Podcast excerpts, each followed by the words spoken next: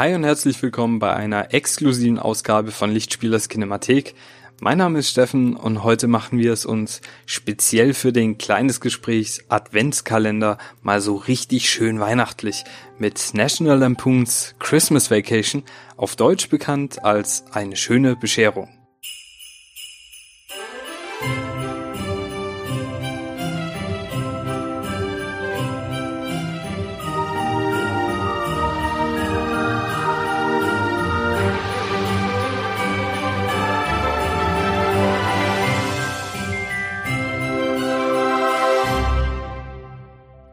Jeder kennt sie, jeder hat sie.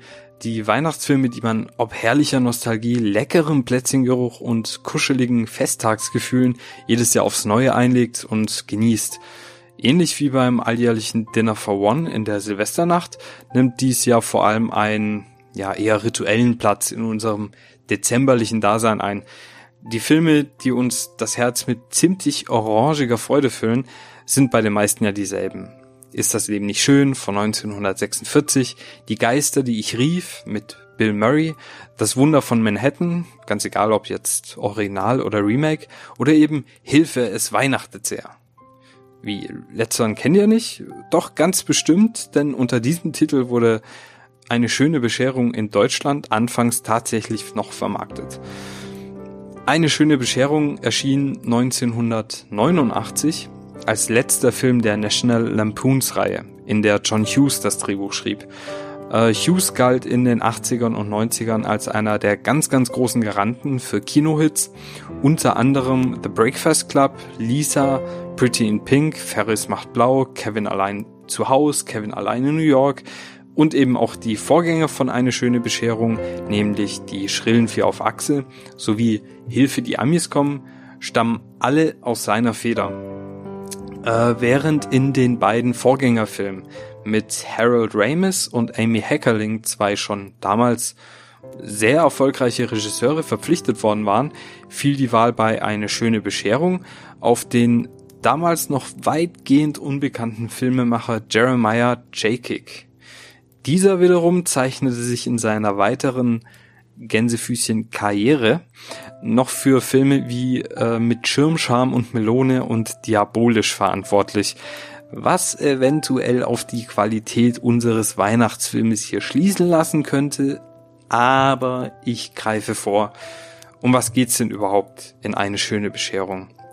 Selbstverständlich um die Chris Und anders als sonst fahren sie diesmal nicht in den Urlaub, sondern planen ein trautes Weihnachtsfest bei sich zu Hause, zu der die gesamte Familie eingeladen werden soll.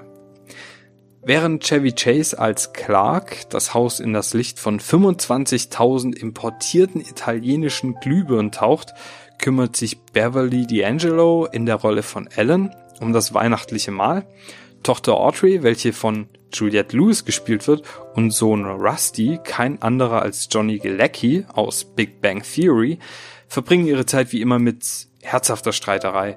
Etwas verwunderlich ist, dass Rusty scheinbar in den Jungbrunnen gefallen sein muss. Früher war er noch der große Bruder und jetzt ist er einige Jahre jünger als Schwester Audrey. Naja, mit der Zeit tauchen schließlich nach und nach auch die weiteren Gäste auf.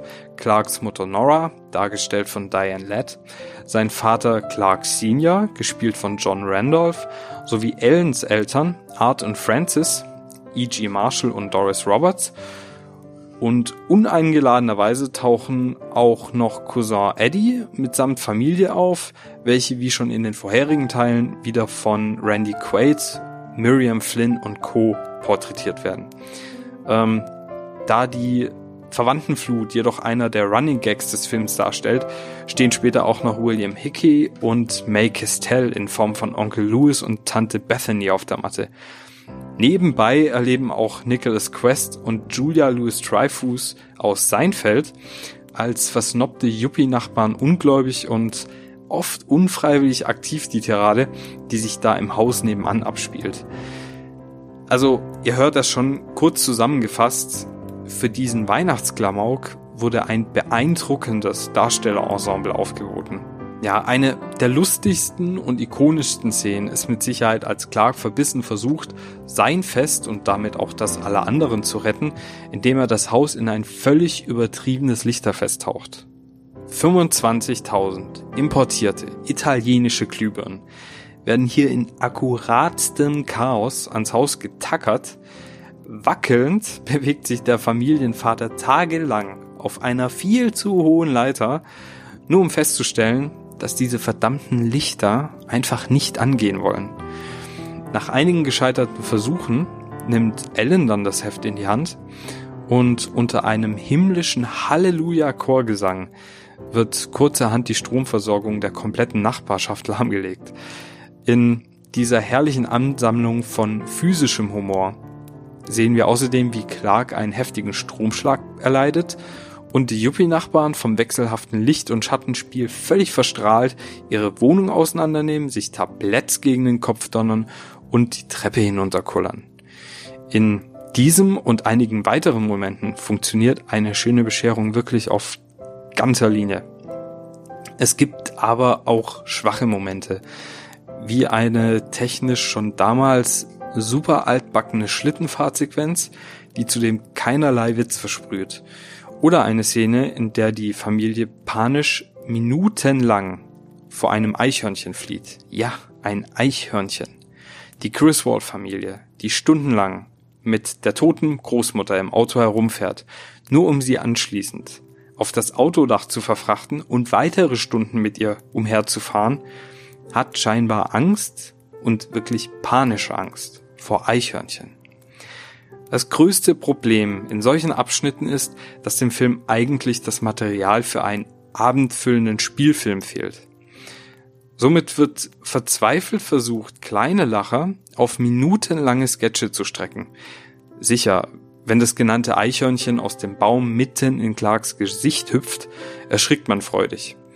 Aber in seiner endgültigen Darstellung steht dieser Gag wirklich sinnbildlich für das zu Tode melken der National Lampoons Reihe.